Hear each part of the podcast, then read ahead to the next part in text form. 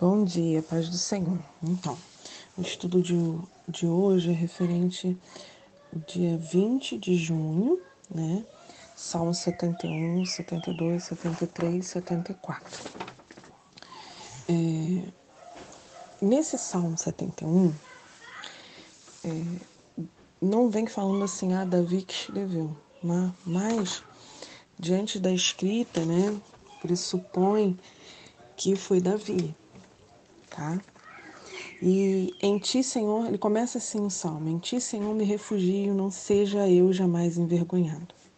É, você vê nessa frase, nessa primeira frase, né, ele pedindo proteção, livramento dos seus perseguidores. E não só nessa, nesse versículo, mas todo o, o Salmo 71, o foco está, né, todinho do Salmo 71, ele louvando é, a Deus por ser sempre fiel e cuidar dos fiéis.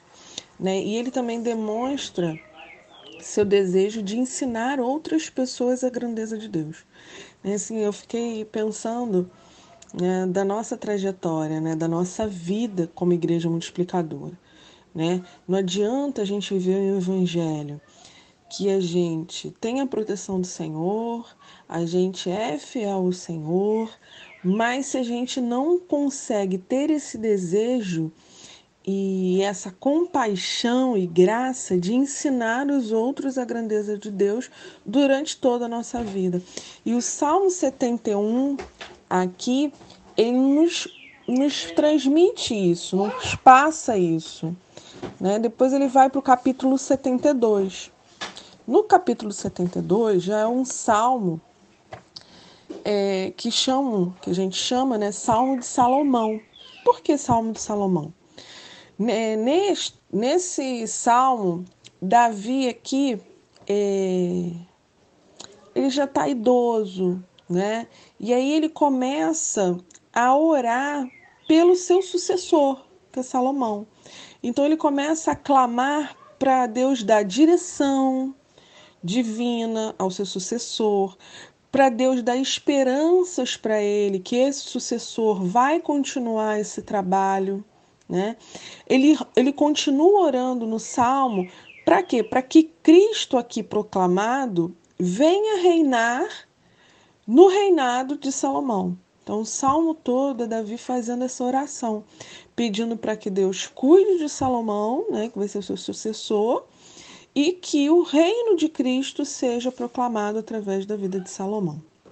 Já no, no, no Salmo 73, é um salmo que Davi faz é, se referindo a Asaf. Né?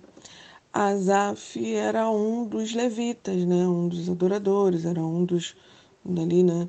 Então ele pede é, do versículo 2 ao 14 ele entra, é, ele está falando por que entrou em tentação.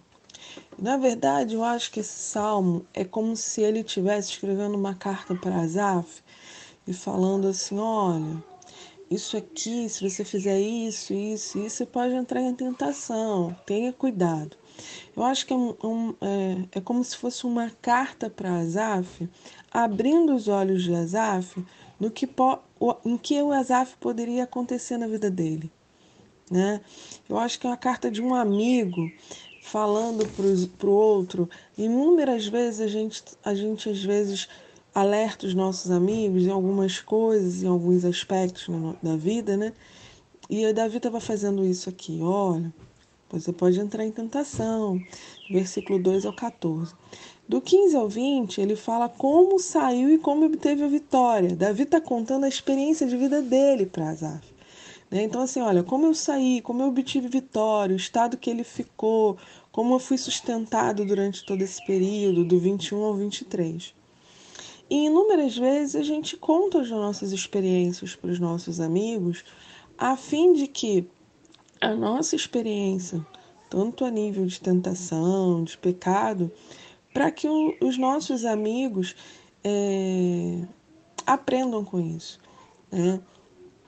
E a gente percebe muito né, na nossa vida principalmente dentro do Evangelho, que Deus trabalha naquilo que a gente foi mais tentado. Vê se você entendeu. É, vê se você compreende comigo o que eu estou querendo falar. É, você foi você foi tentado e, e traição, né? Vamos dar um exemplo de traição. E Deus vai trabalhar em você, você vai perdoar a pessoa que te traiu, que te feriu, que te magoou, né?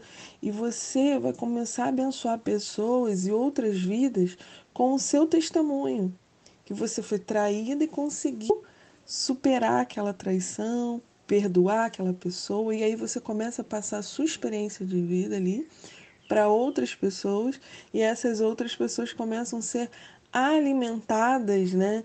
é, espiritualmente pelaquela experiência que você teve. E Davi estava fazendo isso aqui com Asaf. No Salmo 74, é, é um salmo que Davi está falando da destruição de Jerusalém e do templo que foi feito pelo, por Nabucodonosor né, e, o, e o exército dos caldeus. Na verdade, se você for ver o texto, ele é bem poético. Né? E ele é uma referência assim, profética também.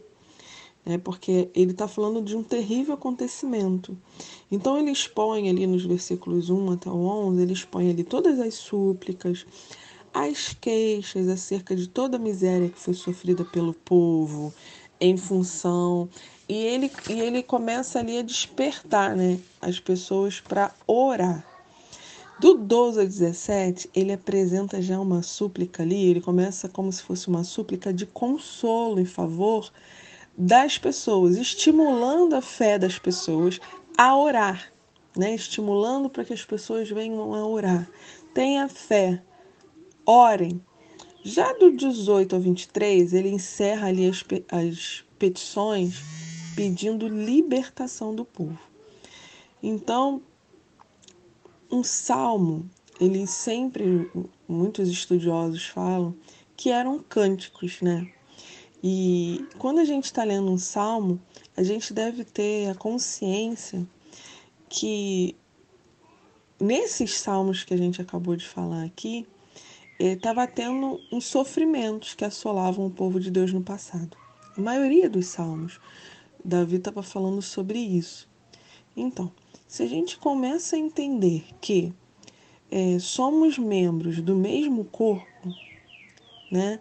Se Davi faz parte do mesmo corpo de Cristo, do mesmo reino, e nós também fazemos parte desse corpo, desse reino, nós também podemos aplicar esses salmos para as nossas angústias, para as nossas desolações, para os nossos desafetos, para os nossos momentos de humano, quantas vezes Davi passou, né, se questionando, né, e, e isso tudo afeta, nos afeta enquanto ser humano, né, enquanto igreja de Cristo. Mas o que eu queria que a gente tirasse de lição para hoje, para o nosso tempo, é que a gente pode aplicar, né, todos esses salmos como se fosse uma oração também para Deus. De repente, em algum desses salmos que eu acabei de ler hoje, você se encontra num, numa situação assim, de súplica, de pedindo consolo, querendo estimular a sua fé nas orações. E eu te aconselho a ler o Salmo 74, dos versículos de 12 até o 23, que ali ele apresenta súplica, estímulo de fé e oração. Se você está aí né? Cabisbaixo, não sabe como começar, começa lendo um salmo. Depois senta, faz uma oração, escreve no papel. Ontem eu fiz esse exercício. Escreve no papel tudo aquilo que tem é, muitas das vezes te afastado, te desestimulado, tirado sua esperança. E no outro, no outro pedacinho de papel, embaixo, escreve aquilo que te traz a esperança, aquilo que pode trazer você a novamente a sonhar e ora, entrega tudo na mão de Deus. Muitas das vezes a gente não consegue falar em oração, né? mas escreve no papel. Ah, Alessandra, não gosta de escrever, então ora, fala com Deus. Hoje é um, um dia e um tempo para isso. Na verdade, todos os dias, né? Eu convido você a fazer a sua devocional todos os dias. Alessandra, eu não consigo ler todos esses capítulos. Leia um versículo de cada capítulo. Leia, procura é, fazer a sua devocional todos os dias. Né? E é um beijo no coração de vocês. Esse estudo é referente a dia 20 de junho, tá bom? Beijinho no coração.